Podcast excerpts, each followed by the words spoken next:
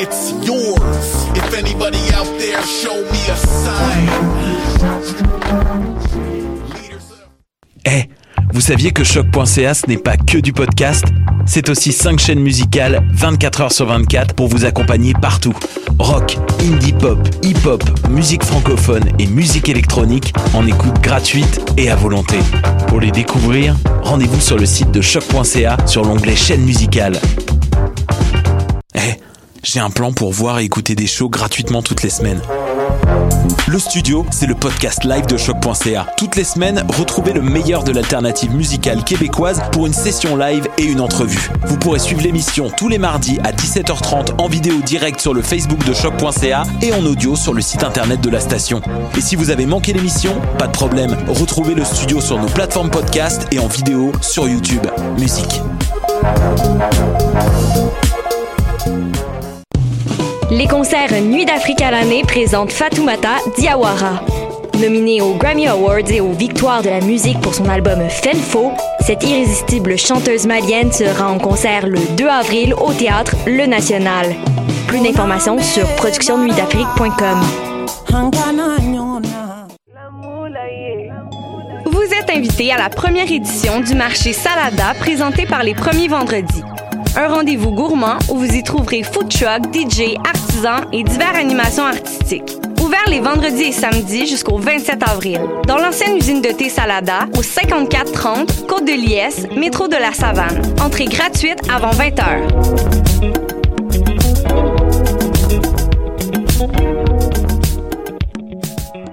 Bonsoir ou bonjour, c'est Oxpo Puccino et vous êtes sur les ondes de choc.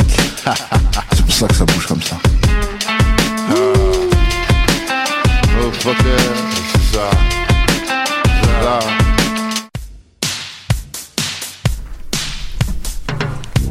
Discussion Enco au programme aujourd'hui. Daniel Desnoyers, Olivia Sofia et Guillaume Rémus sont nos invités de l'actu de la scène. Profession, clown, enjeux et réalité est le thème des grandes discussions. Une pépite culturelle avec Sarah Labelle à propos du festival Vue sur la relève. Robert Santamour nous offre ses réflexions de spectateurs. David Lavoie réagit face à des enjeux politiques et faits de société. Jérémy Vitupier nous emmène quelque part dans le monde. Jingle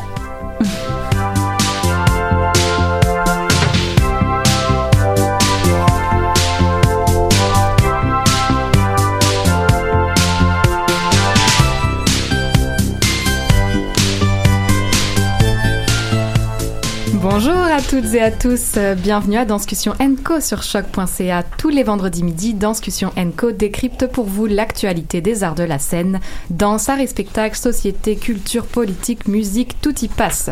Je suis très heureuse de vous retrouver pour nos 90 minutes culturelles hebdomadaires. Cette semaine, vous retrouverez les fidèles chroniqueurs et animateurs du vendredi. Alexia Martel à la régie, Robert Santamour, David Lavoie, Jérémy Vitupier, Maude Mazo, Rotenbuller et moi-même, Clara Garzarek. Bonjour Clara. Salut, salut. Alors tout de suite, c'est l'actu de la scène, rencontre avec des artistes qui font l'actualité des scènes montréalaises. Maude, on a qui avec nous aujourd'hui?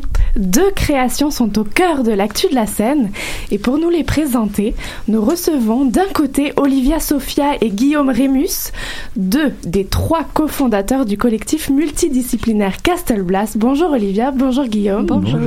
Merci d'être avec nous, ainsi que la chorégraphe Danielle Desnoyers, directrice depuis 1989 de la compagnie Le Carré des Lombes. Bonjour Danielle. Bonjour. Merci à tous les trois d'être avec nous aujourd'hui. Alors d'un côté, avec vous Castle Blast, une nouvelle création, Nos corps, on l'attendait, Oui. et son slogan, nous dansons ensemble, nous nous battons ensemble. Et de ton côté, Daniel, Unfold, cette perspective, Seven Perspectives si je reste en anglais, une rupture esthétique si je me trompe pas avec tes œuvres précédentes, une nouvelle création de groupe autour de la résistance du corps et les limites de l'équi- de l'équilibre, habité par une question sous-jacente. Comment être une communauté aujourd'hui? Parfait hasard des calendriers, encore une fois. Alors, être ensemble, questionner le groupe, la communauté. Êtes-vous en réaction chacun à une éventuelle crise du collectif euh, identifié? Autrement dit, quels sont pour chacun vos moteurs de création Et j'ai envie d'ouvrir avec Daniel. Ou Castle Blast. Voilà, non, mais les moteurs de création, ben pour cette pièce, il y en a plusieurs, mais il y a certainement la notion d'ensemble pour avoir travaillé plusieurs fois avec des groupes de danseurs ou d'interprètes, d'artistes. Pour moi, la notion d'ego ne devait pas apparaître dans ce projet-là. On devait tous se réunir autour d'un projet, un projet commun, et euh, mettre de l'avant la notion d'ensemble. Et qu'est-ce que ça veut dire aujourd'hui danser ensemble?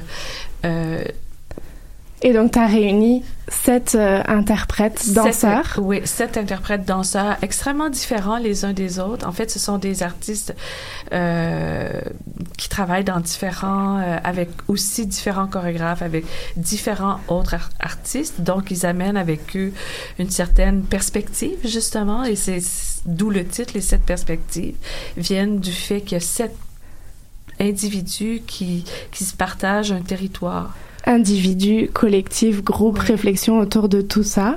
Et évidemment, je me tourne tout de suite vers Castelblas qui s'est réuni en 2015 autour d'un collectif.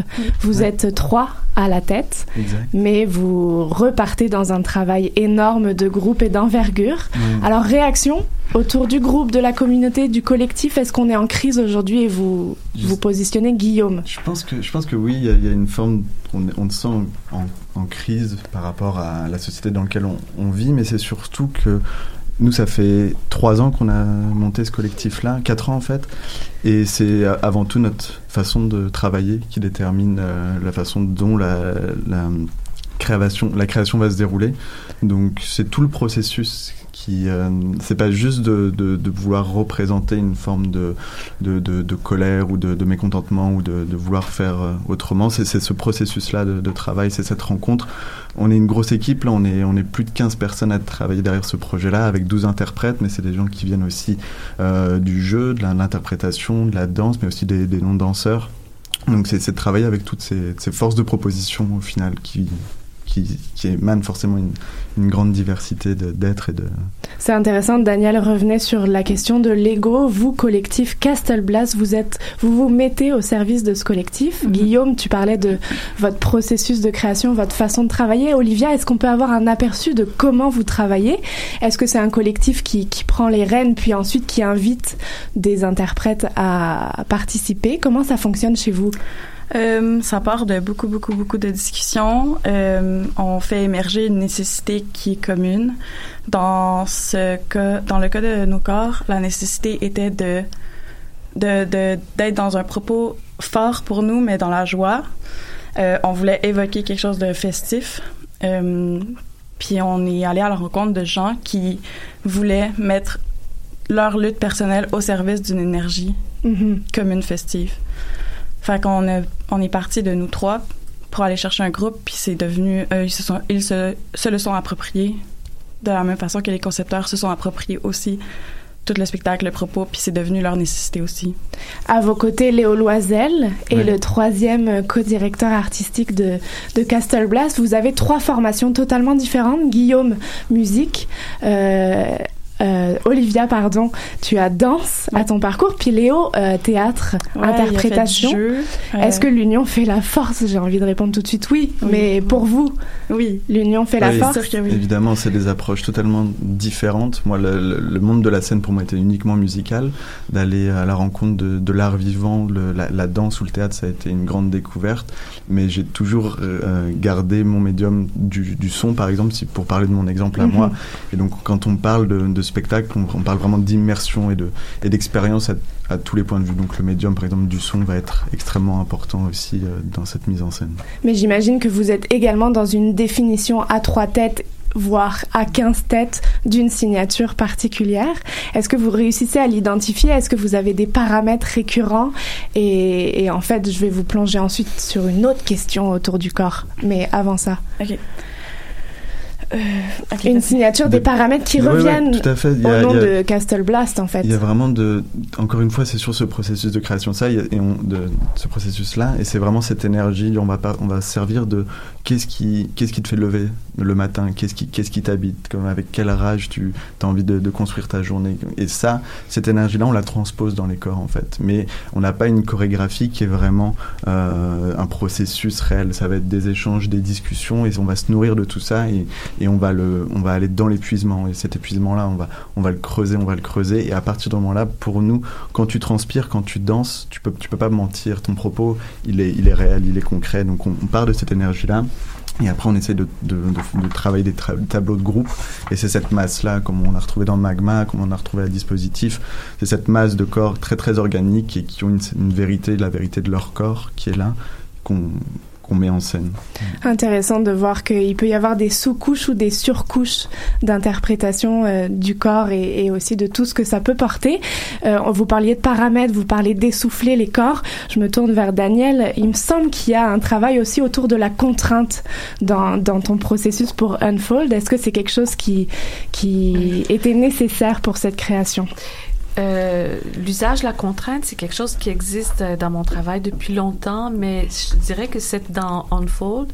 Il y a certainement, euh, je l'ai poussé plus loin, je dirais, euh, et dans le corps et dans l'espace. Donc, j'utilise des, des, objets contraignants, des, espaces qui sont euh, contraignants pour générer le, le mouvement, pour générer le, le, la présence de ces corps, tu sais, dans soit des espaces très limités ou euh, justement dans des espaces totalement ouverts. Qu'est-ce qu'on fait lorsque tout, soudainement on se retrouve seul dans un grand espace ouvert? Donc, par exemple, c'est oui, c'est un mélange de contraintes à la fois euh, dans le corps, sur le corps et aussi dans l'espace. Est-ce que c'est quelque chose de nouveau dans ta carrière de ce travail-là?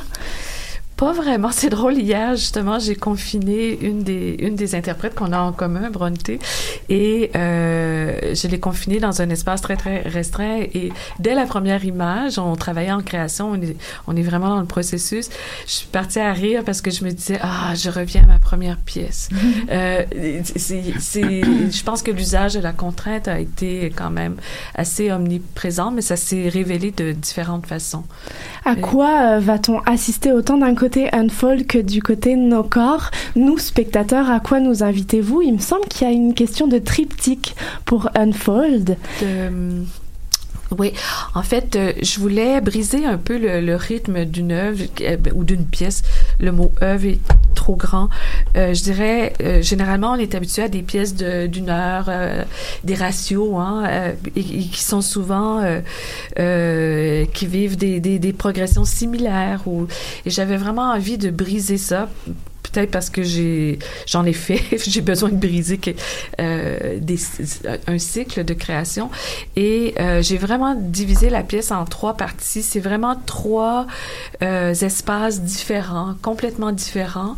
Euh, la première partie qui est plus du domaine de l'installation. La deuxième qui est très contraignante au niveau de l'espace. Et la troisième qui est beaucoup plus euh, libre et ouverte pour voir un peu comment allait euh, se développer la dramaturgie dans ces, ces trois euh, formes complètement différentes, donc des durées complètement différentes, ce qui nous brise tout ce cycle d'une heure continue aussi. Et comment as-tu travaillé autour du corps? Où as-tu emmené tes interprètes, tes sept interprètes, dans le travail physique, dans le mouvement, ouais, dans, le mouvement. dans la recherche corporelle? C'est il y a quelque chose qui est apparu en processus de création avec Paige Cully. On travaillait avec le compositeur Ben Chemi, puis Ben me venait, on, on, on voulait euh, faire, euh, on voulait Ben est, chanteur et compositeur, et euh, on voulait aussi faire l'usage de la voix, mais de façon non conventionnelle dans dans le processus de création. Et euh, on s'est beaucoup intéressé aux altérités de la voix, à tout le, le, le, le les, les aspects tout, tout ce qui est comme du domaine du déchet à la limite, je dirais.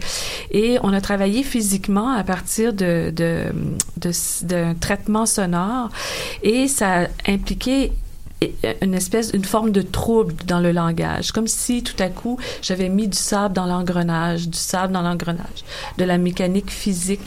Et c'est, je me suis intéressée ensuite aux troubles du langage. C'est, euh, pas seulement le bégaiement, mais toutes les formes de troubles qui, qui, qui finalement se transposent dans le corps. Et ça crée euh, un langage qui est comme un peu altéré, qui est comme différent, qui, qui est trouble aussi. Et j'ai, euh, oui, je dirais, j'ai mis du sable dans l'engrenage. Moi qui peux être si fluide habituellement, hein? Est-ce qu'on peut, est-ce qu'on peut parler du- d'une chorégraphie de l'instantané ou est-ce qu'on est dans une écriture très écrite à partir de tout ce travail de recherche? C'est un mélange des deux genres. C'est un mélange. euh, il y a des sections qui sont extrêmement écrites, comme à, é- écrites, mais dans une, une très grande vitesse. Puis il y a des sections qui sont du- ne peuvent être que du domaine de l'improvisation, euh, parce que c- on ne peut pas écrire ces choses-là comme telles. Donc c'est un mélange des deux genres. C'est évidemment là-dessus que j'ai envie de vous questionner, Ben, Castel j'allais Blast. rebondir, Quand euh, on a 15 interprètes, est-ce qu'on est dans quelque chose de, de lâcher prise, de fou de l'interprète ou Ben on est dans un cadrage? On a fait Olivia. le parti pris d'aller dans aucune chorégraphie, même on, va, on a poussé à aucune euh, musique planifiée, aucune lumière planifiée. On sait pas ce que le spectateur va comment va réagir. Aujourd'hui même, là, vous vous pouvez pas nous répondre sur Ben, qu'est-ce qui soir, va se passer. ben, chaque soir va être euh, Différent. Différent. complètement improvisé de toutes les parties, de, par tous les acteurs. Mais j'imagine que vous êtes dans De des grands axes, Bien des sûr, grandes bien lignes. sûr, on, a, oui. des- on, a, on a des canevas, il y a, il y a toute une conception lumière, il y a un travail énorme au niveau de la musique. En fait, la, la dramaturgie se base principalement sur la musique pour ce, pour ce show-là. On est dans une musique qui euh, est très très électronique, c'est c'est- c'est du gros beat, c'est c'est quelque chose, on veut aller chercher le corps là-dedans, on veut aller chercher quelque chose de, de reptilien, quelque chose de, de, de primitif. Donc si on, on veut le réveil du corps, en fait, peu importe le spectateur. Et on invite, en fait, on veut vraiment décloisonner le, public qui va traditionnellement au théâtre, au théâtre aux écuries, sur Chabot, au-dessus de Jean Talon. On veut comme que ça soit un point de rendez-vous. Parce qu'il a un- enfin bref. On veut que ça soit un, point de rendez-vous pour les, gens qui ont envie de danser. On va danser dans, des clubs à Montréal dans des afters à Montréal. On y va parce qu'on a un certain type de musique. On y va parce que c'est euh, une euh, socialement on sait qui on va y retrouver. Là on veut aller chercher le public lambda qui va qui se pointe au théâtre et aller, aller le réveiller dans son corps et, et le proposer. Donc c'est autant aller chercher des gens du, du milieu de la musique électronique, c'est la génération aussi de nos parents qu'on veut réveiller là-dedans, c'est c'est toute cette Donc vous êtes dans un décloisonnement aussi de la posture de spectateur. Si je comprends, on est dans un travail immersif Oui. où le spectateur sera plongé. Ouais. Mais à, à quel point vous lui laissez sa liberté de juste être Il y a observateur? totalement le choix d'observer. Euh, le spectacle est fait en sorte qu'on peut le regarder assis ou y participer. Mm. Puis euh, il n'y a pas de morale dans la, dans la position de- qu'on décide de prendre. Mais C'est j'imagine que l'étude du rythme et du son font que le corps réagit d'une certaine façon C'est assez obligatoirement. systématique. On, est- on travaille avec euh, la DJ euh, Uriel Ové Mhm. qui fait danser n'importe qui. C'est fascinant. Donc on Ouais. travaille vraiment, on travaille beaucoup là-dessus. Et ce qui est intéressant aussi, c'est que vous, vous invitez déjà le spectateur, même à travers euh, la, la promotion, parce que sur votre euh, page Facebook notamment, vous publiez jusqu'au au jour du spectacle des euh, références qui, qui ont nourri votre travail de création, donc des Mhm. articles, des fait, podcasts. Et je trouve ça super intéressant, justement, euh, c'est autour de, de la danse. euh, donc peut-être vous pouvez nous en dire un peu plus sur votre propos, euh, de, de quoi c'est parti exactement nos Mhm. corps. Mhm. Ben, je voulais juste. euh, on- pour nous, c'était important de révéler le processus. Oui, parce qu'on travaille en collectif, mais parce que c'est des sujets qui sont portés par tellement d'acteurs culturels et politiques en ce moment, qui c'était une évidence qu'il fallait dévoiler d'où ça, d'où ça émergeait. Il n'y a pas de secret dans tout ça. On s'est nourri énormément de, thématiques euh, qui sont très très actuelles au final. Le, point de départ est, un, est quelque chose d'historique qui s'est passé à Strasbourg en 1518 où on- les, euh, les luthériens ont comme écrit pour la première fois, documenté la première manie dansante. Euh, et donc on est parti de ce, de ce fait-là, donc une, une folie des corps qui embarque et qui ne s'arrête plus jusqu'à l'épuisement, jusqu'à la mort. Et donc et on qui est a- parti. et qui a perturbé un système de pression. Fait que là, Ouais. on est parti du fait que la danse est capable de, de mettre ça dans l'engrenage, justement, de quelque chose d'oppressif. Et, on a vu ça après en Géorgie, à Tbilissi, où euh, la, jeunesse qui, occupe les clubs, ces clubs-là, qui sont des, safe spaces pour les minorités, pour les gens de la diversité, euh, se sont vus comme complètement fermés. Donc, comment cette jeunesse-là a réagi, cette génération-là a réagi, c'est en dansant, dans un rave devant le Parlement. Donc, ces mouvements de protestation par la, par la danse, par la musique, par le corps. Et c'est tout ce qui est marginalisé en ce moment, par exemple, en Europe avec les Technivals, qui sont des, festivals de, de free dance. Et en fait, c'est juste des gens qui se disent, on n'a pas besoin qu'on nous donne un lieu, un espace, on va le créer nous-mêmes et, là-dedans on se retrouve et tout le monde est invité à danser.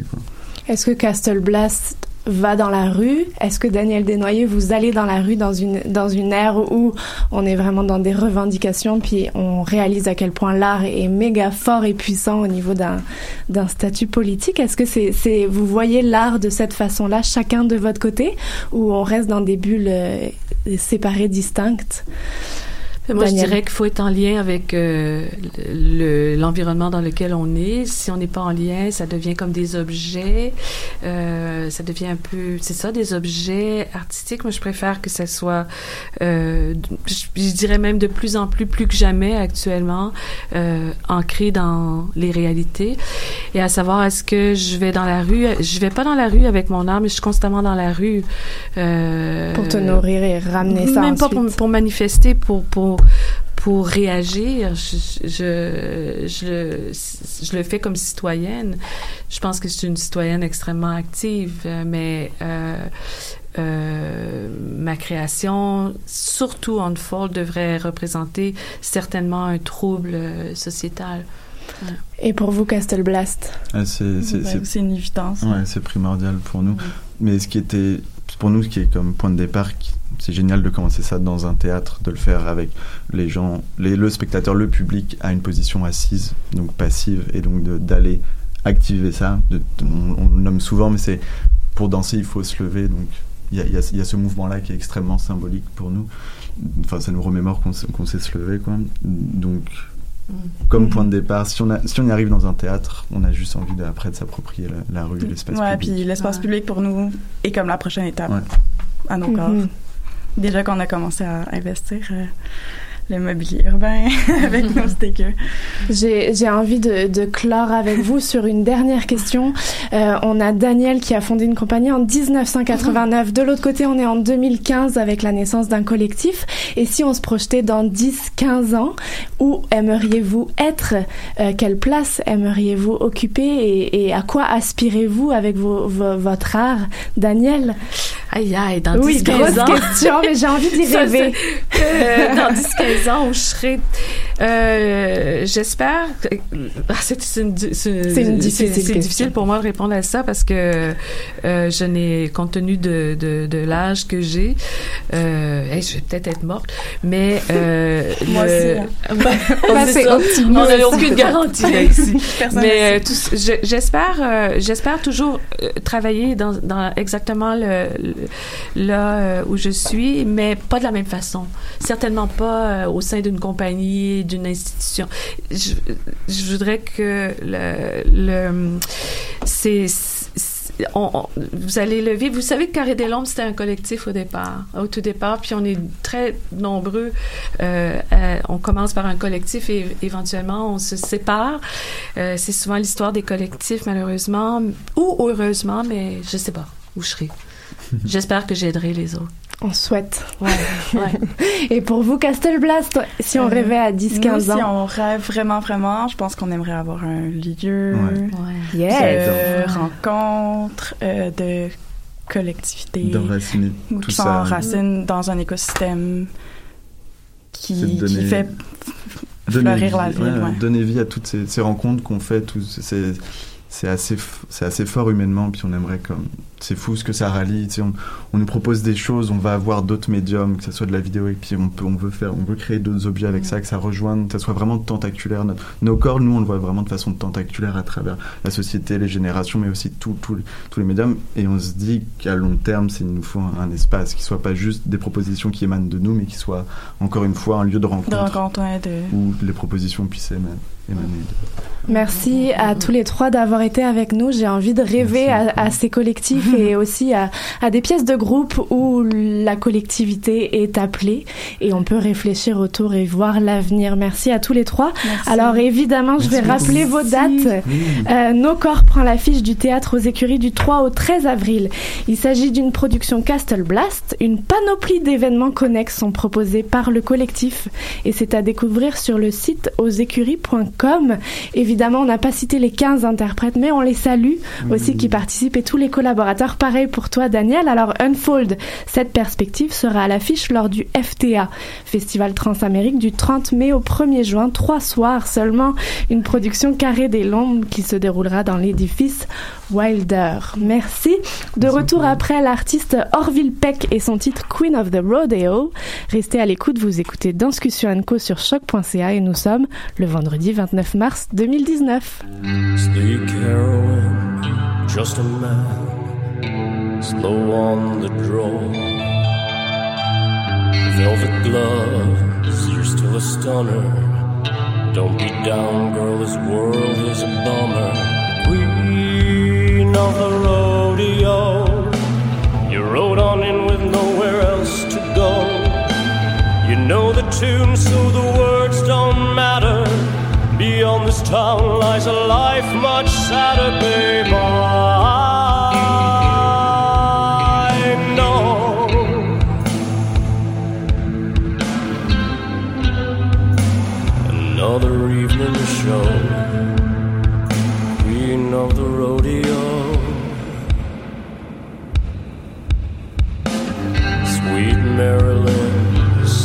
Gown, hard to ignore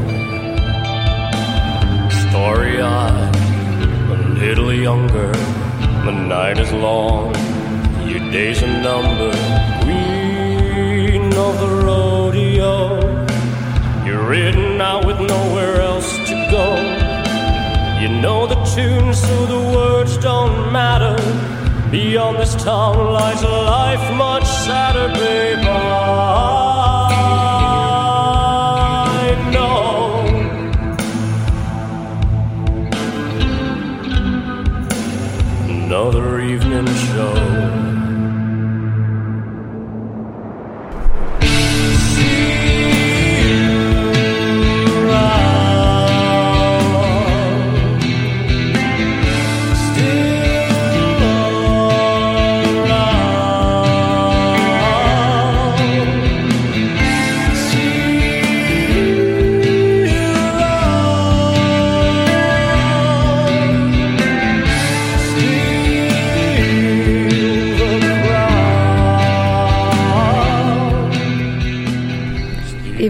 Écoutez toujours Danscussion Enco sur choc.ca. Place à nos 4 minutes de notre chroniqueur, fervent spectateur Robert Saint-Amour. Chaque semaine, il nous offre sa, perspective bien singulière de spectateur sous la forme d'un billet d'humeur. Robert, Saint-Amour, eh ben, décidément, aujourd'hui, je ne veux pas dire ton nom, nous propose aujourd'hui pour aller à la rencontre de l'autre. Bonjour Robert. Bonjour Clara, merci. Et bonjour à vous tous aussi. Je ne sais pas pour vous, mais moi, la semaine dernière, j'étais fort fébrile. Avec mon programme papier du FTA en main, je devais faire mes choix. Mais c'est d'abord le mot de bienvenue écrit par David Lavoie, collègue de cette émission, qui m'a accueilli et il débattait, il débutait fort bien. Le Festival Transamérique est une porte ouverte sur l'autre. Il ajoutait aussi, un peu plus loin, que le festival est un lieu privilégié pour appréhender les contours d'une humanité en constante évolution. Loin de moi de vouloir réduire à ces deux petites phrases l'ensemble de son propos, mais tout juste elle me montrait comment bien le festival peut être gros, un gros poumon pour oxygéner notre perspective face aux autres, et l'examen de la programmation me l'a ensuite confirmé. Des grands moments à venir, donc tout en lien avec deux œuvres portant sur les relations avec les autres que j'ai particulièrement appréciées récemment. Elles avaient des perspectives différentes, fort pertinente et vous me permettrez d'y revenir aujourd'hui. D'abord, Dialogue de Wen Wei Wang, qui nous proposait différentes déclinaisons de la rencontre et du vivre avec l'autre, tout en gardant sa propre identité. Dès le début, difficile de ne pas être intrigué par les cinq chaises vides en arrière-scène, qui, peu à peu, trouveront preneur, sauf une. L'attente, ou plutôt l'expectative sur la suite, est bien mise en place avec d'abord cette cohabitation passive. Et nous savons tous que c'est dans l'attente aussi que l'avenir se construit. La suite nous le montre dans des tableaux qui nous présentent comment il est possible de vivre ensemble malgré nos différences. Pour y arriver, le chorégraphe met sur scène cinq interprètes différents, nationalité, langue, orientation sexuelle, comme l'indiquait le feuillet de la soirée. Nous assistons à une affirmation individuelle, parfois clairement exprimée seule, mais aussi avec l'autre, différent. Malgré les confrontations et les soubresauts du choc de ces rencontres, leurs différences réussissent à cohabiter avec celles des autres. Une perspective qu'il m'a été tellement agréable à voir. Et le tout se termine avec une boule disco qui fait rayonner jusqu'à nous les éclats lumineux de ces moments, tels des messages d'espoir. Un signe évident qu'il nous invite à les partager au plus grand nombre. Cette œuvre en suivait une autre qui proposait une rencontre avec les spectateurs au sens euh, propre du terme. Ismaël Mouaraki, avec Phénoména, euh, nous proposait sa vision de ce que nous pourrions devenir dans un futur, peut-être pas si lointain, et qui sait, probable aussi. Si extrapoler sur l'avenir du genre humain est incertain, il en reste que c'est nous, c'est ce que nous découvrons devant nous en est une expression assumée. Ces êtres humanoïdes, aux gestes robotiques, brillamment incarnés, nous proposent dans ce lieu sombre, en apparence fermée, leur rencontre avec l'autre, riche de ces tentatives, pas toujours fructueuses. Puis arrive le moment où le cours des choses prend une tournure vers nous, spectateurs. D'abord toute riche en hésitation en aller-retour, les rencontres se développent vers certains d'entre nous, spectateurs de la première rangée, palpable et visible est l'activité de ces neurones riches de leurs échanges synaptiques sensibles à la nature de la réception souhaitée, ou non, du spectateur invité au contact. Et ces contacts ont été réussis, en ayant été témoin d'une, juste à côté de moi, jusqu'à la ressentir. Si le lieu est sombre, le propos lui est éclairant pour la suite et me rejoint totalement. Le citoyen spectateur est personnellement convaincu de la valeur ajoutée de toute rencontre et encore plus convaincu qu'il est important de nous la présenter encore et encore sous toutes ses déclinaisons. Elles sont des respirations essentielles, toujours à refaire pour le maintien de la bonne santé de mon humanité et de notre humanité. Et en ces temps, nous en avons bien besoin. Voilà pourquoi, lorsqu'il est possible de le faire lors du festival, avec des perspectives tout aussi différentes qu'éclatantes, il serait bien dommage de s'en priver. Mais je m'arrête ici et bonne prochaine semaine de danse et aussi n'oubliez pas d'acheter vos billets passeport vers une société plus ouverte et accueillante. Merci Robert pour ce retour. De là où il est, l'artiste en cirque et auteur Jérémy Vitupier nous fait parvenir chaque semaine sa parenthèse balado, un moment de poésie suspendu, doux et réconfortant. Cette semaine, il nous invite dans le salon de Julius et la musique est de Julius Bitterling. Savourez et on se retrouve juste après avec notre pépite culturelle. Tu le fais une fois par semaine, Jérémy? Oui. C'est le 18e.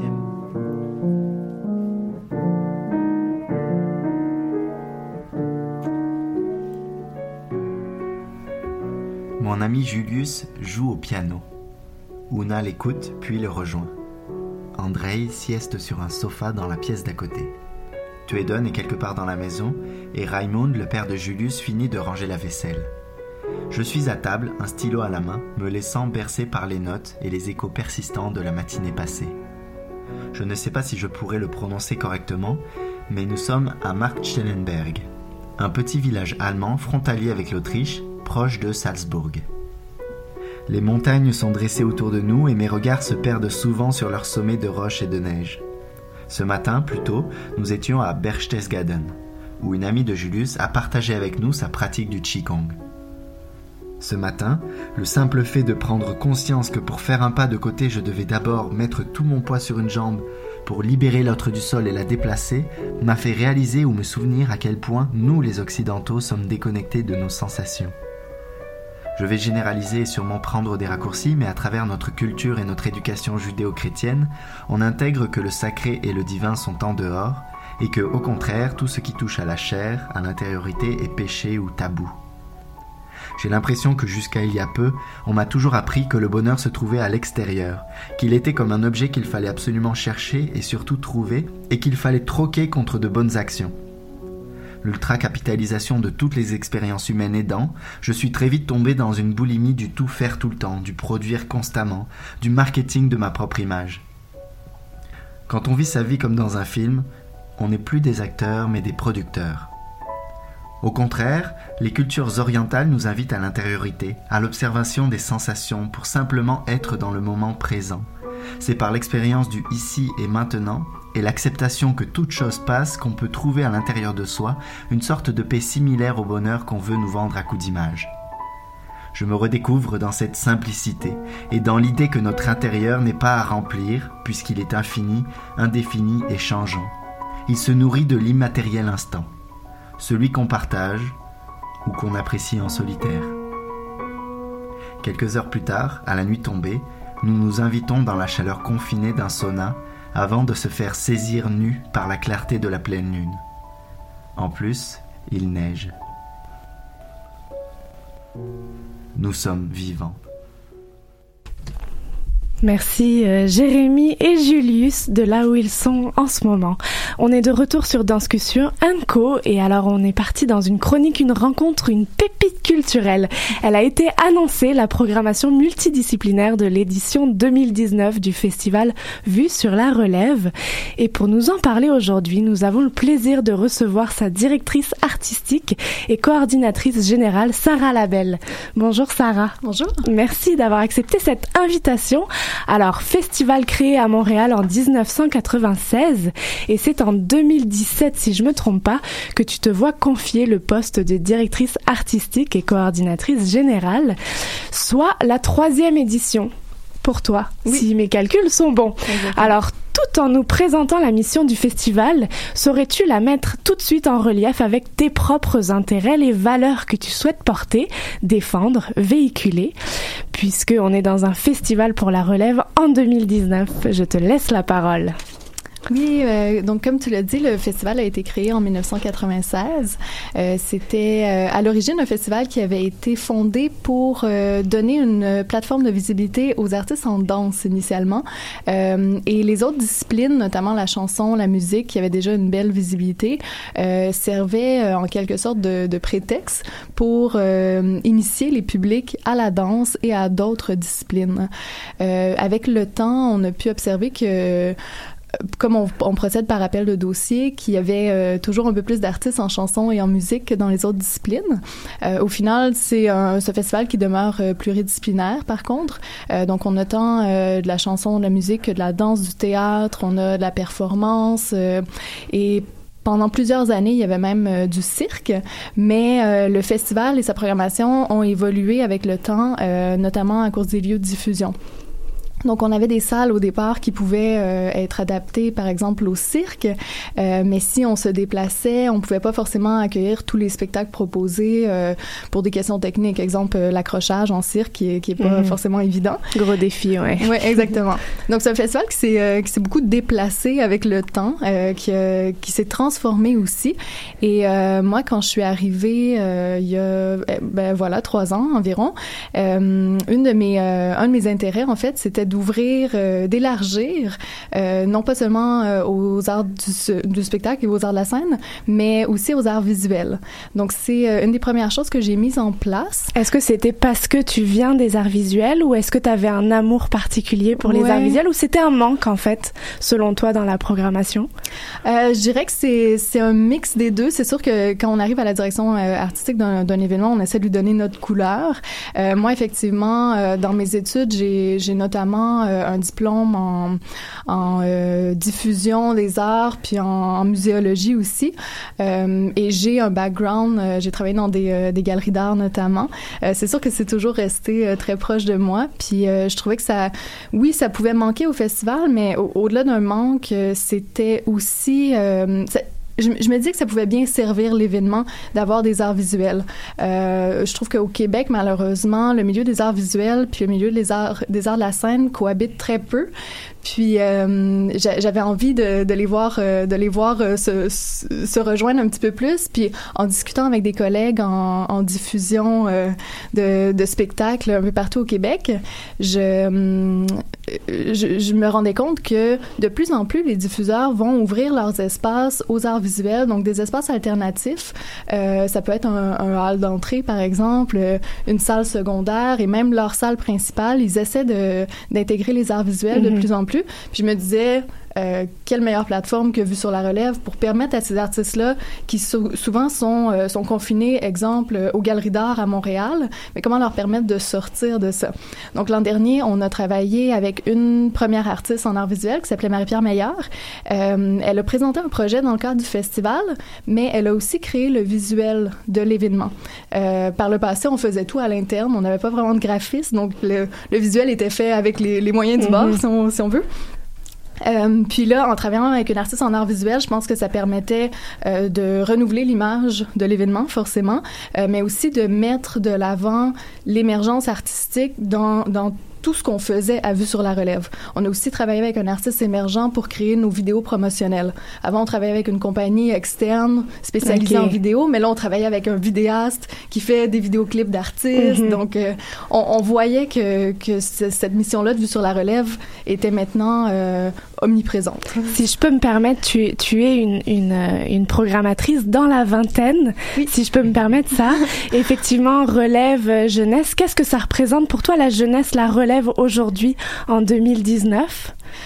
Euh, euh c'est dur à dire, puis je pense que c'est la beauté de la chose. C'est difficile de définir euh, ce qu'est la relève présentement.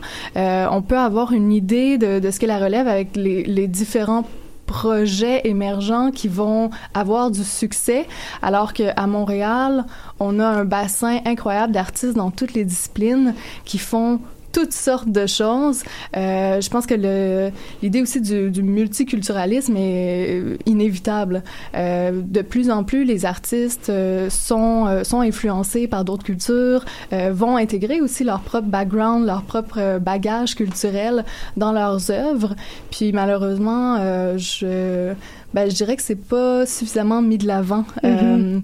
médiatiquement, mais aussi dans les programmations. Est-ce qu'à titre de, de, programmatrice, de directrice artistique, tu te vois une responsabilité plus haute que ton personnel de, de porter la relève, de la défendre pour le futur ou pour un écosystème euh, euh, montréalais et futur euh, ouais. artistique. Euh, oui, assurément. Je pense que c'est la définition même de mon travail euh, de, de, de, mettre ça de l'avant. Puis ça passe par euh, par beaucoup de, comme tu l'as dit, je suis quand même jeune. J'ai j'ai pas énormément d'expérience, mais j'apprends beaucoup là-dedans. Puis je me rends compte que en discutant avec des, des collègues, que ce soit des artistes, des diffuseurs euh, ou autres, euh, je peux vraiment bénéficier de de leur de leur parcours, de leur leur point de vue.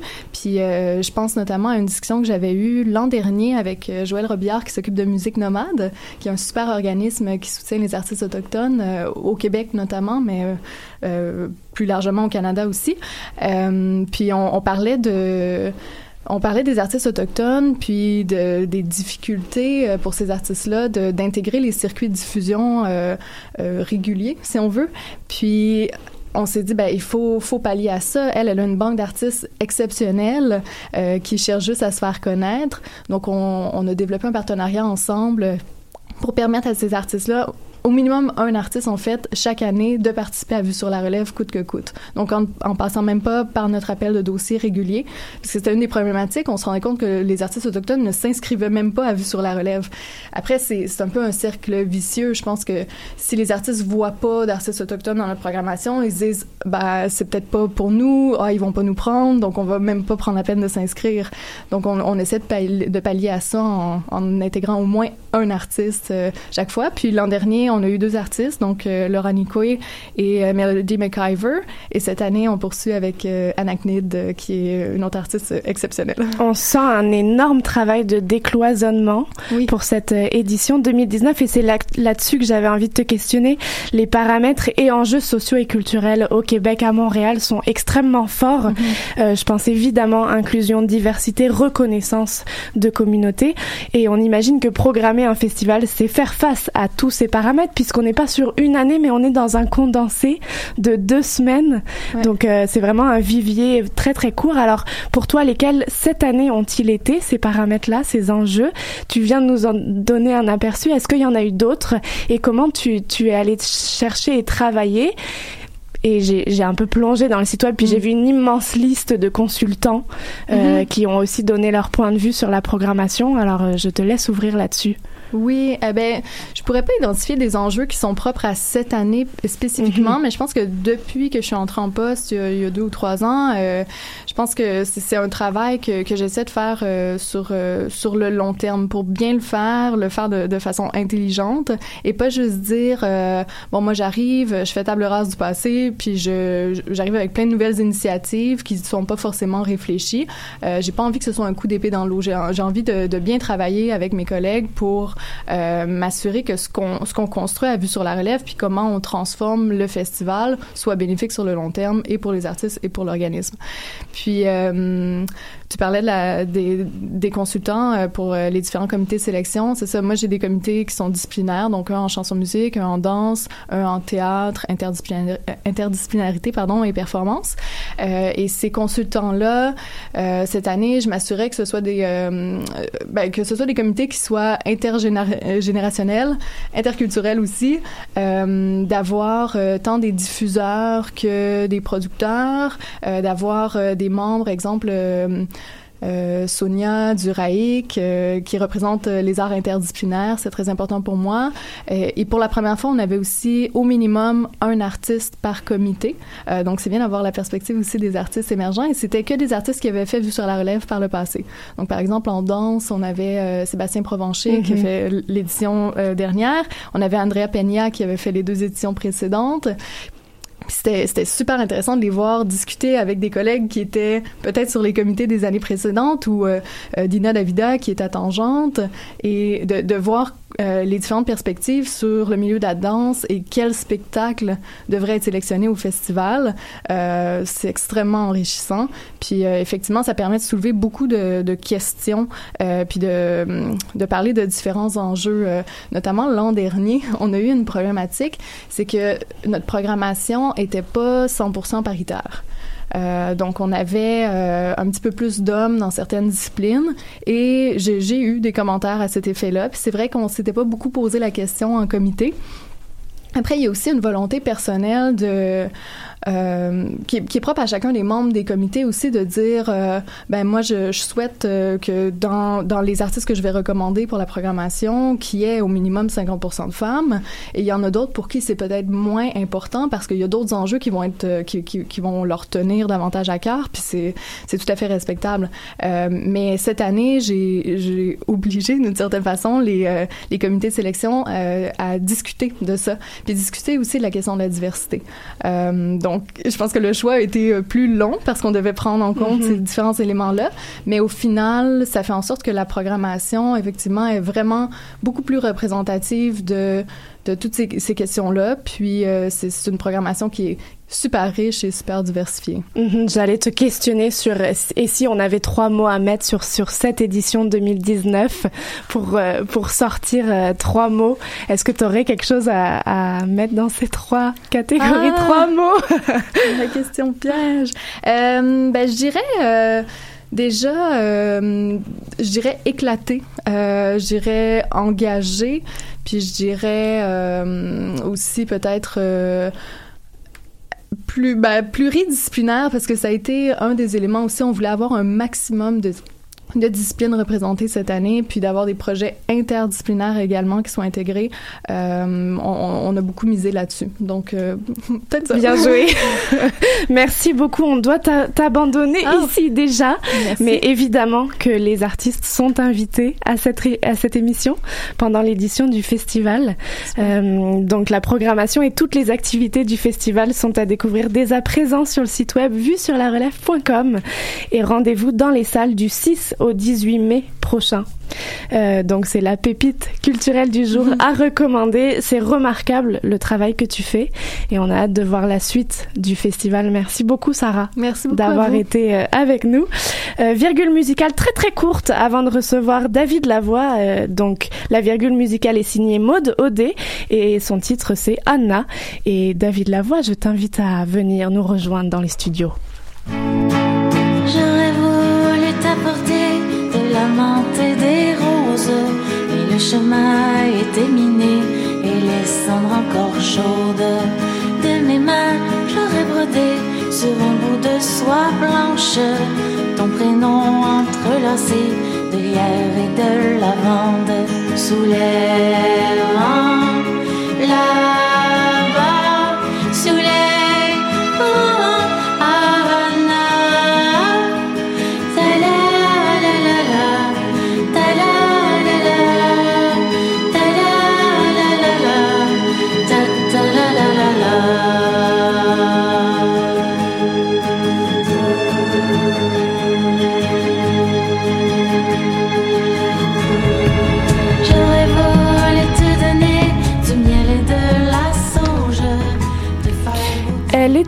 promis courte, cette virgule musicale, et nous sommes de retour sur choc.ca.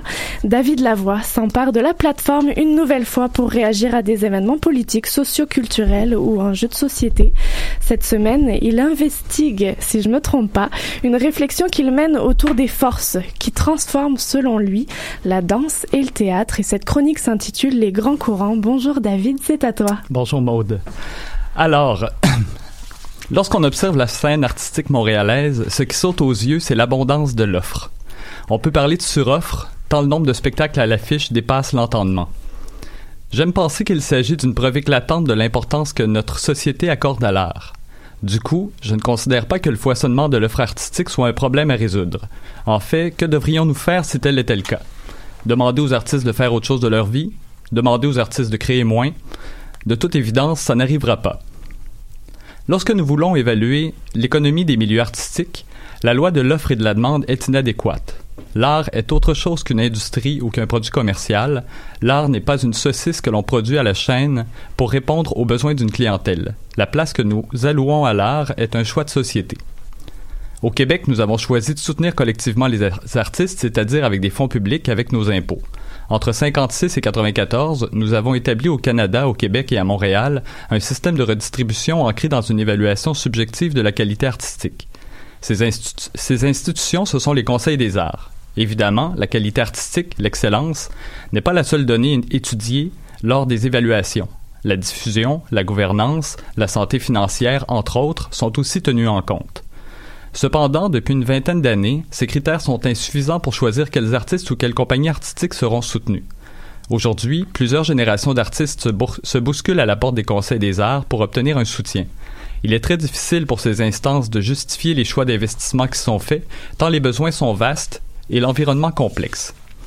Dans ce contexte, je profiterai aujourd'hui de la tribune que Maude, Clara et Danscussion m'offrent pour traiter des enjeux d'avenir du milieu de la danse et du théâtre.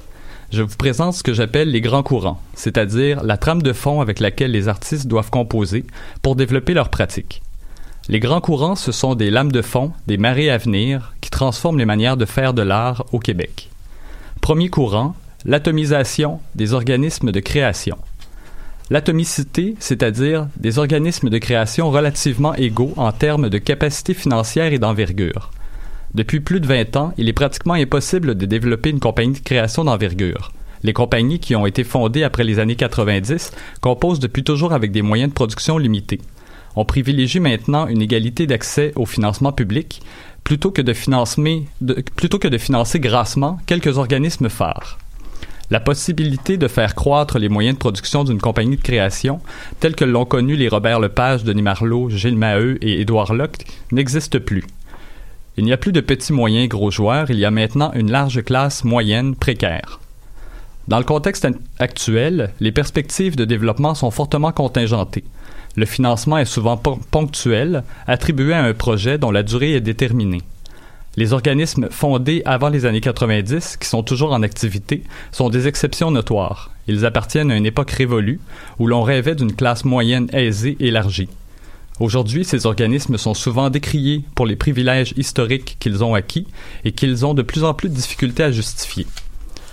L'avenir des milieux de la danse et du théâtre, c'est la multiplication des petits organismes, parfois même d'artistes qui ne disposent d'aucune structure de production, des artistes qui essaieront néanmoins de porter leur projet dans un environnement hyper compétitif. Malheureusement, dans l'avenir, la prise de, risque financière reposera davantage sur l'artiste lui-même. Un artiste qui doit à la fois être un gestionnaire, un agent de promotion et un créateur émérite. Deuxième courant, la consolidation des pôles de production. Face à cette précarité croissante et à cette compétitivité, les pôles de production gagneront en importance. Un pôle de production, c'est une infrastructure physique ou humaine mise au profit de plusieurs artistes. Ces organismes permettent de maintenir un foisonnement de création en optimisant les coûts pour la collectivité, du moins à des coûts plus faibles que si nous devions multiplier le nombre de compagnies centrées sur le travail d'un seul artiste. Au sein des écologies artistiques, les organismes qui offrent du soutien à la création, de même que les lieux qui créent et diffusent des œuvres, sont relativement peu nombreux, beaucoup moins nombreux que les organismes de création. Ils constituent ainsi une forme d'oligopole. Au sein de cet oligopole, les pôles de production qui possèdent un lieu jouissent d'un avantage. Ils génèrent des budgets d'opération plus élevés que les pôles centrés sur les expertises humaines, ce qui favorise les conditions d'emploi de leurs équipes permanentes. Du coup, les expertises convergent vers les lieux et les renforcent. Les pôles de production, incluant les modèles de mise en commun des ressources, qui sont à la mode depuis plus de dix ans, sont des solutions probantes. Ils sont les prescripteurs des œuvres et des artistes en devenir. Troisième courant, la diversification des sources de financement. Pour pallier à la précarité et à l'insuffisance du financement public, les artistes et les organismes doivent multiplier leurs sources de revenus, en argent et en services. Cette, diversification est un élément clé de développement. La plus déterminante de ces sources est le partenariat entre organismes artistiques. Pour réunir les conditions nécessaires à la création d'une œuvre, il faut désormais rassembler plusieurs partenaires autour d'un même projet. Même les théâtres à saison, qui historiquement travaillaient de manière autarcique, sont aujourd'hui appelés à établir des coproductions, des codiffusions, des résidences de création. Depuis une bonne décennie, les milieux artistiques ont aussi pris le parti de se tourner vers la commandite et la philanthropie. Conséquemment, une part croissante des ressources des organismes sert désormais à solliciter du financement additionnel. Ce rôle n'appartient plus uniquement à l'administration, mais aussi aux communications, voire à un employé spécialisé.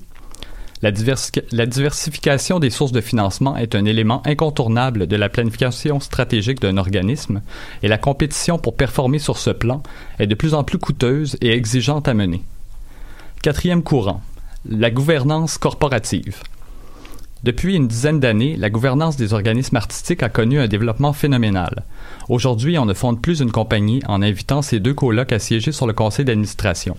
Non, un artiste qui fonde sa compagnie considère d'entrée de jeu y convier un avocat, un comptable et quelques autres personnalités d'affaires. Isolément, ces alliés permettront à un artiste d'élargir ses réseaux et les expertises à sa disposition. Globalement, cette dynamique a l'avantage de renforcer l'ancrage des arts dans notre société. Il n'y a pas que les spectateurs qui aiment les arts, il y a aussi tous ceux qui siègent sur les conseils d'administration. Ces relations prennent néanmoins du temps pour entraîner des résultats fertiles, un temps rare et toujours précieux. Il faut reconnaître que certaines organisations sont naturellement mieux disposées pour tirer profit de ce type de gouvernance inspirée des grandes entreprises privées. Les lieux et les événements ont un avantage comparativement aux compagnies de création.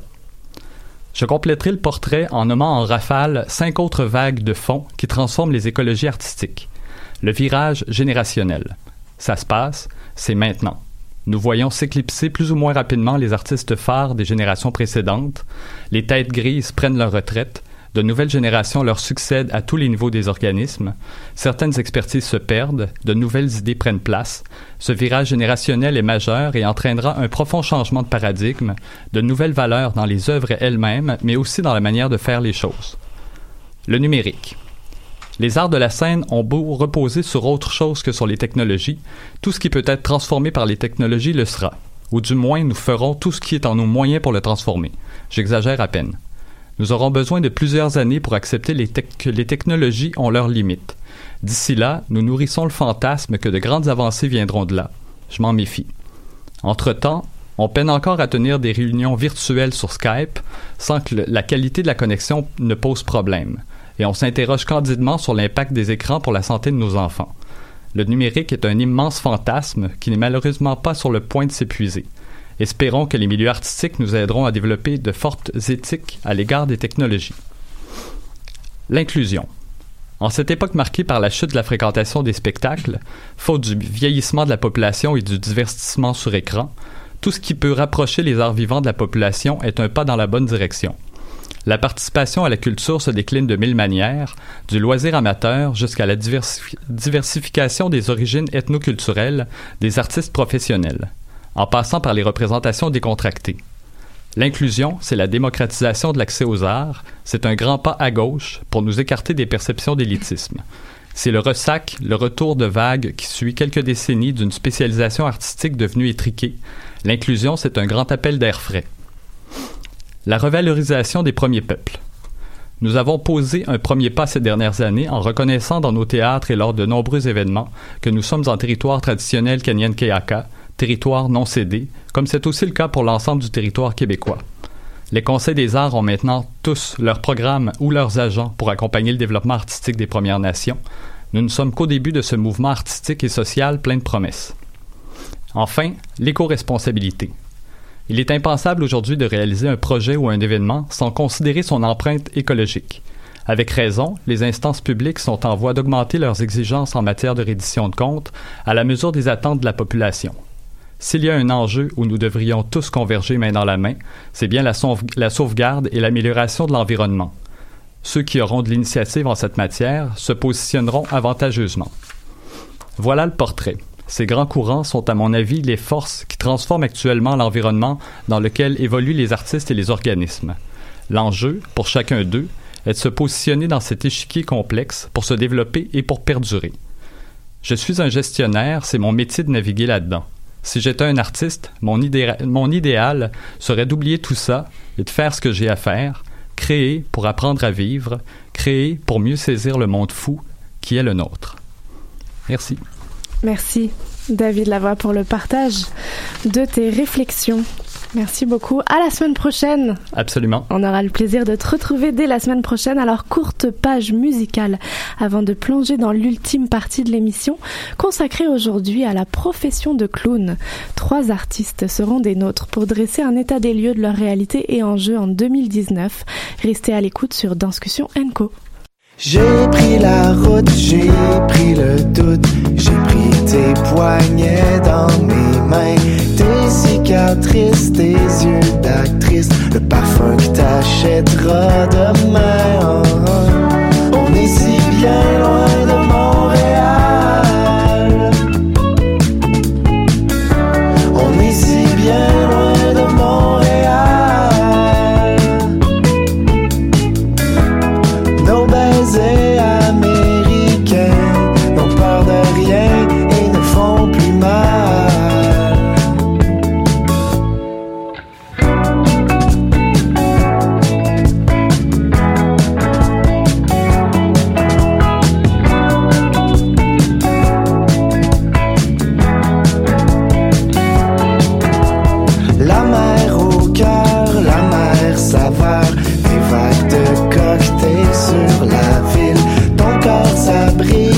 des mais ton sourire est si fragile.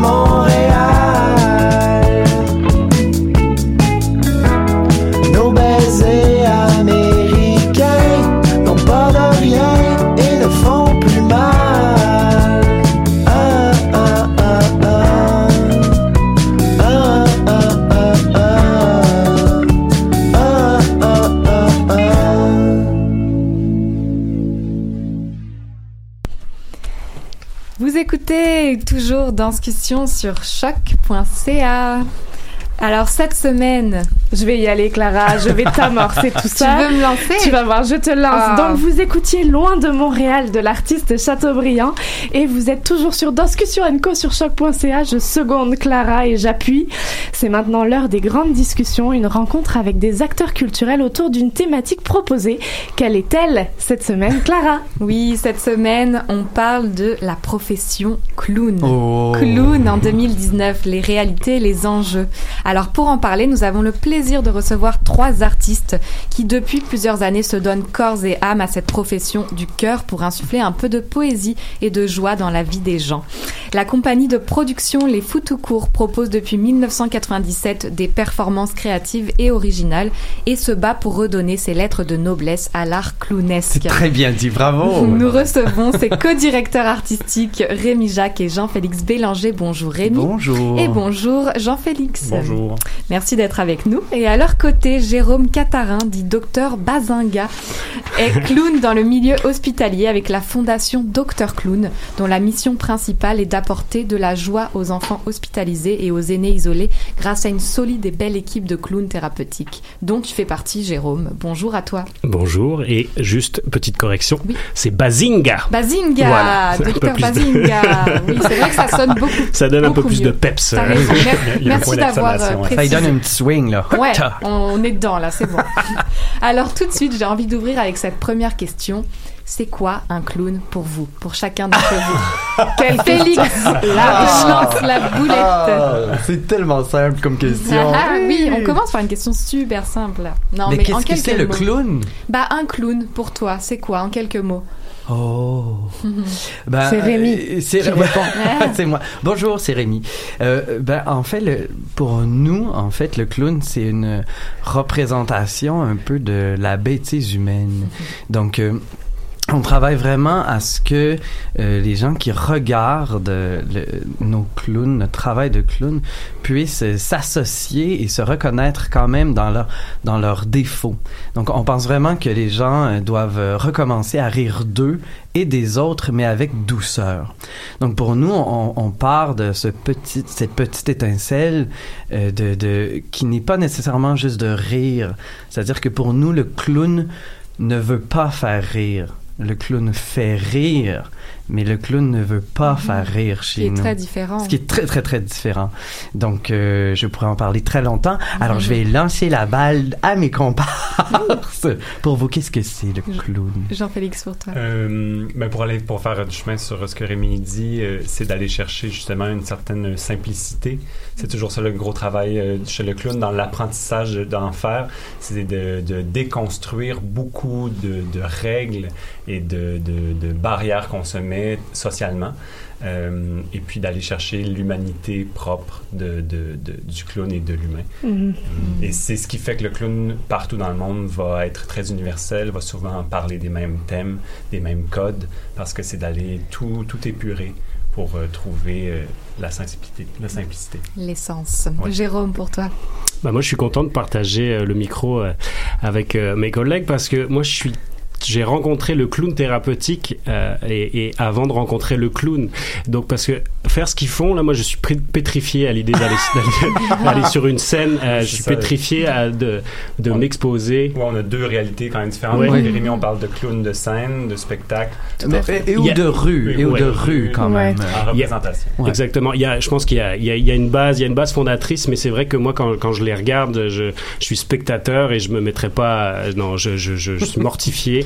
Euh, et et c'est vraiment, euh, j'ai eu la rencontre du clown thérapeutique, puis euh, et, et là, je suis tombé en amour et j'ai fait, oh wow, c'est cool, j'aimerais faire ça. Est-ce que tu nous décrirais un peu ce que ce que c'est ce clown thérapeutique? Quels sont les paramètres Oui, oui, tout à fait. Ben, euh, clown thérapeutique, dans le fond, là, la mission, euh, si je la, si je prends la mission qui est, qui est de la fondation Dr Clown, euh, c'est vraiment d'aller dans des milieux où D'abord, ça a été le milieu pédiatrique, les, hôpitaux, et ensuite, euh, ça s'est développé vers, euh, vers les milieux en gériatrie. Mais ce sont des milieux où l'humain ben, est un peu dépossédé euh, du contrôle con- quand on a le contrôle sur notre vie, mais là on est on est contraint, euh, on est contraint d'être pris euh, dans notre situation par la maladie ou par la vieillesse, la perte d'autonomie. Et, euh, là le clown thérapeutique, sa mission c'est d'aller bah, c'est d'aller rendre le pouvoir à ces personnes qui sont qui sont démunies l'espace d'un instant ou alors sur du long terme. Donc c'est vraiment ça l'apport l'apport du clown thérapeutique au travers bah, au travers de la mission de la fondation Dr Clown. Puis c'est ça qui m'a qui m'a beaucoup plu quand j'avais ma casquette d'intervenant que moi je suis un je suis pas un artiste à la base, je suis un intervenant psychosocial. Mais le, po- le point commun, c'est que vous êtes quand même dans la, cré- la création et la construction d'un personnage, si je me trompe pas. Oh. Rémi et Jérôme, et en fait, allez-y là-dessus. Ben, euh, c'est que en fait c'est que Attention, on a des clowns dans la salle. Cabotinage. Euh, oh non. Mais en fait, c'est que le chez notre travail à nous, comme disait Jean-Félix, c'est que c'est d'épurer les trucs. Ouais. Donc, ce n'est certainement pas de construire un personnage ou un caractère. Donc, euh, moi, je suis une personne qui, euh, dans la vie, même je suis sûr que vous l'entendez à la radio, je bouge beaucoup mes mains. Hein? Tu sais, je beaucoup bouge mes mains, je, je parle vite, j'ai beaucoup d'énergie. Donc, nous, on, on va prendre la personne et on va multiplier toutes ses facettes, toutes ses qualités et ses défauts. Et on va enlever le jugement qu'on porte là-dessus et on va juste travailler avec ça. Donc, c'est, ça prend beaucoup, beaucoup, beaucoup, beaucoup, beaucoup d'humidité. d'humidité! D'humilité euh, euh, pour euh, euh, à faire ça parce que tu peux pas juste le faire sur scène. Tu dois aussi l'appliquer un peu dans ta vie. Donc, pour, pour, que, ce, pour que sur scène, ce soit plus simple. Donc, on, on est, ben, en fait, on, on évite le plus possible une, une construction de personnage ou d'une double Mhm. identité. tu sais. Pour toi, Jérôme, juste sur cette question. Ben, euh, c'est sûr que quand, euh, quand justement j'ai rencontré ces clowns thérapeutiques, je les ai vus faire et que j'étais à l'époque éducateur spécialisé, je me suis dit, mais c'est quoi la démarche? Qu'est-ce qu'il faut faire? Qu'est-ce qu'il faut faire pour euh, devenir clown thérapeutique? Je veux devenir clown thérapeutique. Et là, ben, c'est sûr qu'il y avait des prérequis. Puis les prérequis, ben, à l'époque, l'école a fermé, mais c'était de- c'était l'école de clown Francine Côté hein, à, à Montréal. Et puis, euh, qui avait longtemps participé à former euh, vraiment la, la, la, la, la batch de, de clowns qui sont encore présents aujourd'hui. Euh, et donc, c'est sûr que moi, c'était un apprentissage complet parce que j'avais pas d'expérience du tout. Donc, euh, effectivement, il y a une recherche du personnage. Euh, moi, ça a été la recherche, la connexion à mes émotions. Été de découvrir comment utiliser aussi ces, ces portes qui s'ouvrent et comment les mettre euh, au profit, euh, au profit des autres, pour- au profit de soi, clown qui apparaît. Donc, c- la démarche a été là. Oui, donc oui, il y a une recherche, une recherche de personnage. C'est l'aboutissement, mais c'est finalement, c'est finalement soi. Et c'est Mhm. comment Mhm. le personnage est un prétexte pour porter qui on est, porter nos émotions et, et les mettre à, à disposition des autres. Oui, parce que c'est vrai qu'il y a faire rire, oui, mais vous le faites de manière sérieuse. C'est pas, euh, Mhm. c'est pas n'importe quoi non plus de, de faire, euh, de faire ça. Et justement, quels sont les savoir-être, les outils et les compétences sur lesquels les, les clowns thérapeutiques appuient leurs interventions? Est-ce que on- vous avez quand même des clés pour intervenir euh, Oui, complètement. Ben, c'est sûr qu'il y a un travail qui est fait en amont. Euh, quand il y a des ouvertures de programmes, euh, il y a toute une équipe qui va à la rencontre des professionnels euh, du, du secteur. On, on- on- se réfère au code présent. Euh, Le, le milieu hospitalier, c'est un milieu très codifié. Il y a plein de choses à savoir. Donc tout ça, il faut les intégrer. Et, euh, et le but, le but, c'est d'être complémentaire à ce qui se fait. C'est d'être complémentaire aux équipes de soins qui sont présentes et, et de pas, on, on veut pas venir créer des problèmes ou alors on crée des gentils problèmes pour pour créer des situations, mais on, on, on vient se on vient se mettre dans une structure. Donc euh, c'est c'est c'est un peu euh, il y a toujours le respect du milieu dans lequel on va. C'est c'est très très important euh, c'est très important pour nous euh, euh, et euh, j'ai oublié ta question. Non, mais tu, as- tu y as répondu. euh, tu y as euh, répondu. Mais Moi, je voudrais ajouter que euh, euh, nos mandats euh, sont pas très loin Mhm. l'un Mhm. de l'autre parce que nous, on- moi, j'ai, moi, j'ai fait beaucoup de clowns dans la rue. Euh, j'ai fait un peu de clown thérapeutique euh, aussi. Et puis, euh, je, je me, un, un jour, je me suis positionné, je me suis dit, bon, je peux aller loin, loin, loin parce qu'on voyage quand même beaucoup avec nos clowns, nos spectacles de clowns. Euh, et et je me disais, on peut aussi essayer de présenter des spectacles dans des salles qui vont toucher beaucoup de monde. Et le but, c'était de toucher les gens et de, de, de, de casser en fait le, le- quand les gens vont au théâtre, les gens ils s'assoient et ils sont presque devant un écran. Tandis que nous, ben nous on descend dans la salle, on va aller voir, on leur fait des câlins, on leur tape sur la tête, de fa- et, et on fait tout ça avec amour. Et souvent les gens ils nous disent mais vous avez rempli mon petit sac de bonheur pour l'année à venir. Et c'est pas nécessairement les enfants Mhm. et qui, qui, qui nous disent ça. Les adultes ont un grand grand besoin de rire euh, à se taper sur la cuisse et à se demander pourquoi ils, ils rient tu sais On dit rire, mais je pense aussi sourire tout simplement. Oui, Il me semble oui. qu'il n'y a pas que le rire et que ça a été déconstruit. Oui, tout ce travail du clown est de faire rire à coup, à- euh, forcément. Clara. Oui, alors bah, on parlait tout à l'heure de, de personnages, mais on parle d'état de corps, d'un travail minutieux sur le rythme, de la jonglerie, l'acrobatie, euh, le pantomime, tout ça. Donc qu'est-ce qu'on apprend exactement pour être clown et, et- et comment vous êtes formé, euh, vous, pour, euh, pour être clown? Comment vous avez appris? Parce qu'il y a différentes écoles aussi, hein, faut le dire. oui oui donc, euh, Ben, monsieur Jean-Philippe. Je peux commencer, oui, euh, en tant que le plus jeune clown. Oui, de la table, c'est vrai, le plus jeune clown. Mais euh, moi, ça a été par le cirque que j'ai commencé euh, le clown. Donc, j'ai commencé à faire du cirque euh, très, à très bas âge, à 8 ans. Ça a été justement là, jonglerie, un peu d'acrobatie, du monocycle. Et ce qui mène rapidement, souvent, à l'art clownesque, avec aussi un peu de formation en théâtre, pour finalement faire l'école de cirque de Québec. Et moi, j'ai été chanceux parce que quand je suis rentré à l'école, le programme de formation clownesque a commencé à la première année où j'étais et j'ai fait les trois années avec euh, une formation, une spécialisation en clown. Euh, mais pour l'être et pour le devenir, c'est très difficile parce qu'il y a un manque flagrant de, de, de formation et puis il y a un mélange de deux choses. Il y a des formations, ça fonctionne beaucoup par classe de maître, Ouais. donc par formateur, des deux semaines, des une semaine, des fois juste trois jours. Et après, ça vient avec la pratique, l'expérience et beaucoup la, longueur de la vie.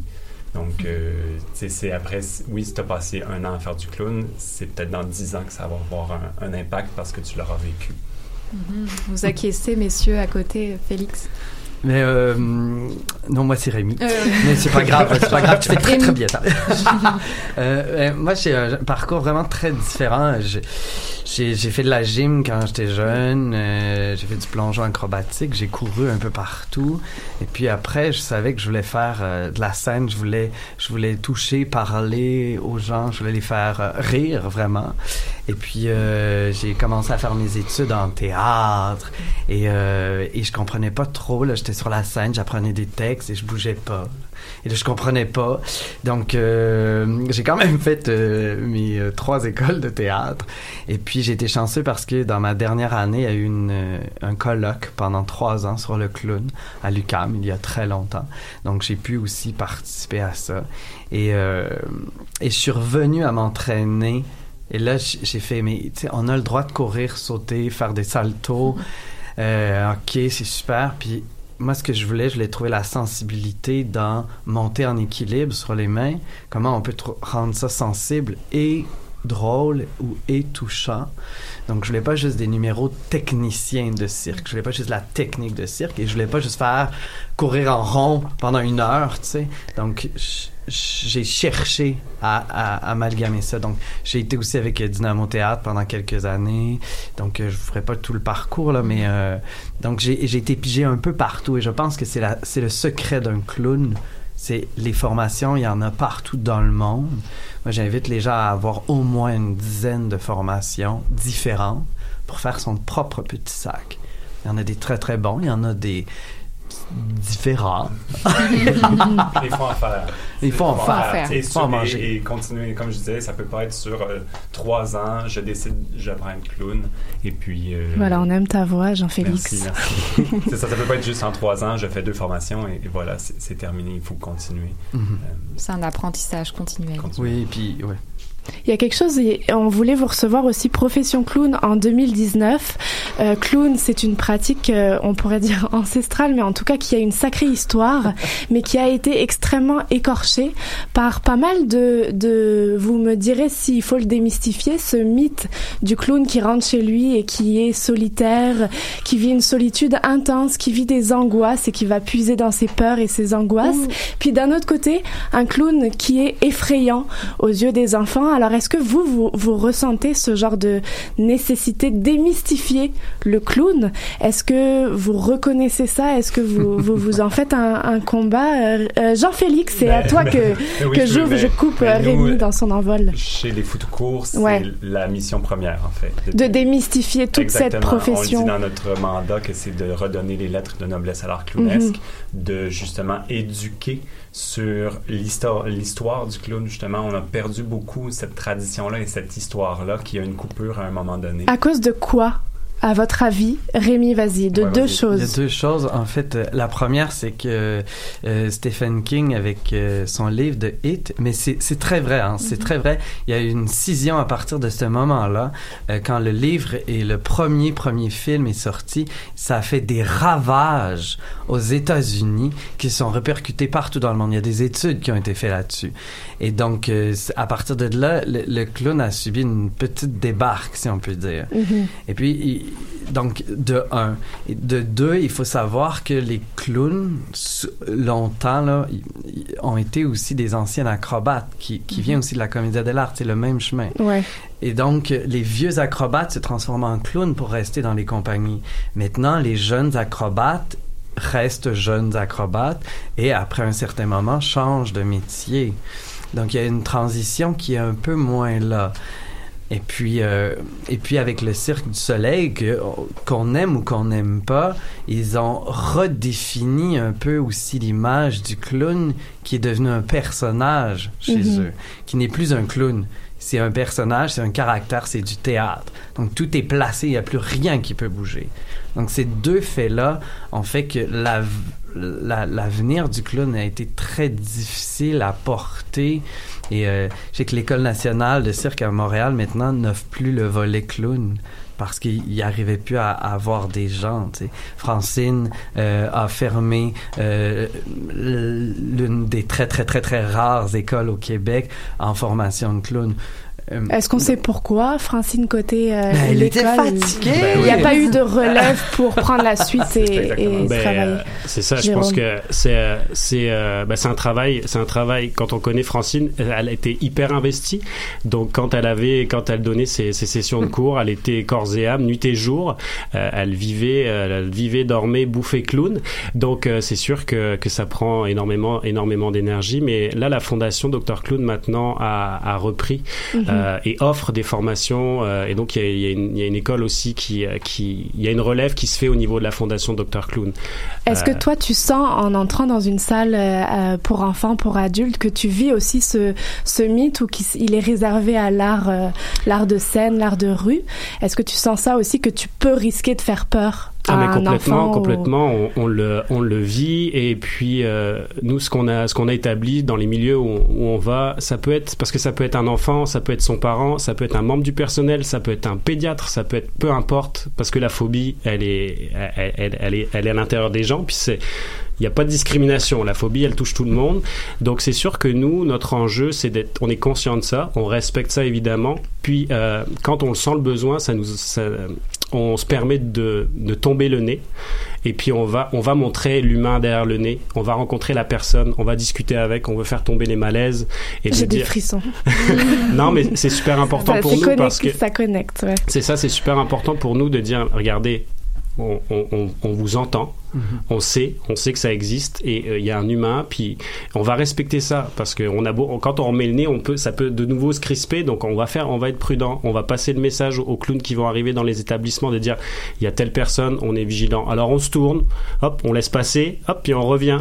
C'est une, extrême écoute à la fois de l'humain qui est face à vous, aussi de l'instantané. J'imagine que vous êtes en composition permanente avec tous ces paramètres Et d'instant. c'est l'avantage du clown. Le clown, il est toujours, toujours au moment présent. Il est en relation constante avec son entourage. Le comédien va faire une mimésis, va, ré- va reprendre et refaire la même, même, même, même partition. Chez nous, chez les clowns, la partition, elle est à l'intérieur de nous. On va puiser dans des différents rythmes. Comme pour nous, quelqu'un qui a peur, parce que nous aussi, ça nous arrive, là, après les spectacles ou avant, les gens, ils- des fois, il y en a qui pleurent, il y en a qui tremblent, effectivement. Et nous, notre méthode, en fait, c'est qu'on transforme tous les rythmes. Nous, on travaille vraiment beaucoup en rythme. Et donc, ce qui fait peur aux gens, c'est l'image et le rythme qu'ils connaissent. Donc nous, on va adoucir le rythme et Mm. rapidement, on va retransformer et retricoter et 99% du temps, on a droit au câlin, de l'adulte ou de l'enfant. Mais ça prendra pas deux secondes. Ça peut prendre 20, 30, 2, 3, Mhm. 10 minutes. Mais donc, on, on- c'est vraiment une histoire de rythme, d'écoute, de regard et de, de délicatesse. Et, et il faut que les gens sentent l'amour. Mhm. Ce qui fait peur du clown, c'est quand on sent qu'il n'y a pas d'amour. Mhm. Quand on, on reçoit de l'amour, tout le monde est content de recevoir de l'amour. J'ai l'impression que vous êtes extrêmement nourri par vos pratiques euh, de clown et que et qu'il y a quelque chose pour votre propre humain qui euh, est-ce que est-ce que vous avez euh, eu envie d'abandonner ou de de lâcher cette expérience Jean-Félix? Je peux- mais je peux vraiment donner un bon exemple. Ouais. Moi, euh, il y a un moment donné, justement, que Ouais. j'ai vu le chemin qu'il y avait à faire pour atteindre un niveau de jeu clownesque qui était euh, satisfaisant. Donc, justement, d'avoir cette capacité-là d'écoute, de relation et d'amour avec les gens, le public. Et euh, ce travail-là, il, est long. C'est vraiment... Le mot qui me venait à- à l'époque, c'était un investissement, un engagement. Parce que il y a vraiment un travail de réflexion, un mode de réflexion qui vient avec le clown. On, justement, Mhm. on, on détruit certains, certaines choses euh, de la société, on se libère beaucoup de choses, on enlève le jugement de soi et des autres. Et tout ce travail-là, il se fait pas en claquant des doigts. Donc, euh, quand moi j'ai décidé, bon, ok, maintenant je vais vraiment en faire ma profession, je me suis dit, go, mais c'est c'est tout ou rien. Donc, Mm. Jérôme Ben, moi, je, me considère encore. Tu disais que tu étais le plus jeune, mais moi, je me considère encore bébé clown parce que ça fait euh, ça fait à peine un an que je suis dans je suis dans la fondation. Puis le moment où j'ai voulu, ça m'a pris quatre ans entre le moment où j'ai fait OK, c'est ça que je veux faire, et puis où moi-même, Jérôme, se met en branle et se dit OK, ben là, c'est ça. Je vais, faut que comment faire la formation? Mais est-ce que je suis prêt? Euh, Donc il y a plein d'étapes et au final, de, faire une première audition, de pas être pris, de dire ben oui, mais ton moi, mon clown n'existait pas, donc il, est né en formation à l'école. Et puis, quand je suis arrivé avec, euh, avec le directeur artistique, il m'a dit, mais ton clown n'a pas assez vécu, va le faire vivre. Je dis, ok, ok. Donc là, j'ai fait du clown social, donc je suis allé faire du clown bénévole, j'ai profité des occasions qui se présentaient bah, dans le décor montréalais, euh, notamment avec la venue des... euh, la vague des, des, des, immigrés d'Haïti qui sont arrivés au stade olympique. Ça, c'était mon déclencheur. Donc, j'ai fait vivre mon clown comme ça. Et donc, bah, je suis pas prêt de l'abandonner parce que je suis à mes premiers pas. je suis encore des fois, je trébuche. Donc, euh, mais oui, c'est un parcours qui est, qui est long, puis c'est un parcours interne.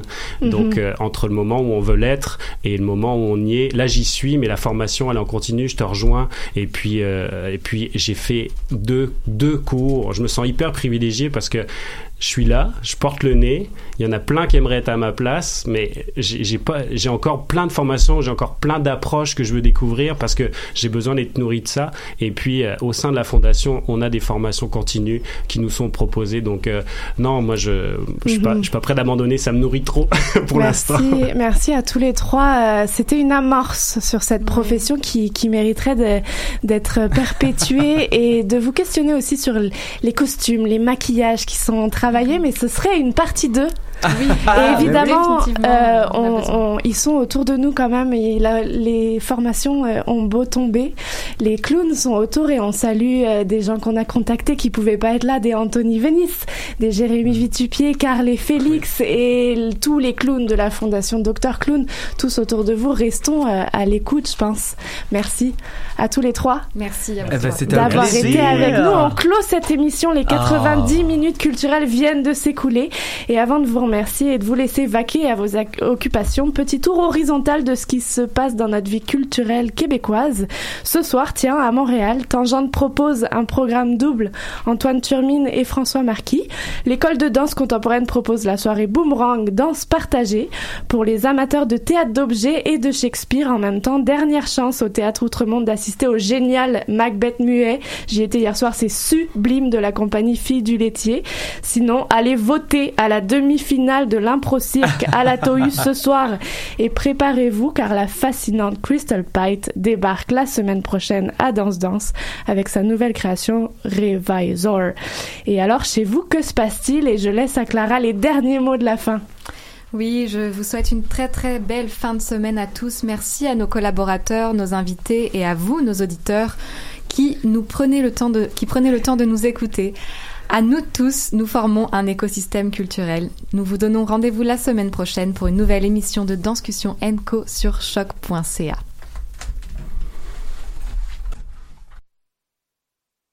C'est l'amour à l'américaine. Hollywood, c'est cool dans mes veines. Oh, c'est cool, je me sens obscène. Dans la foule, je te roule des pelles. Et on traîne.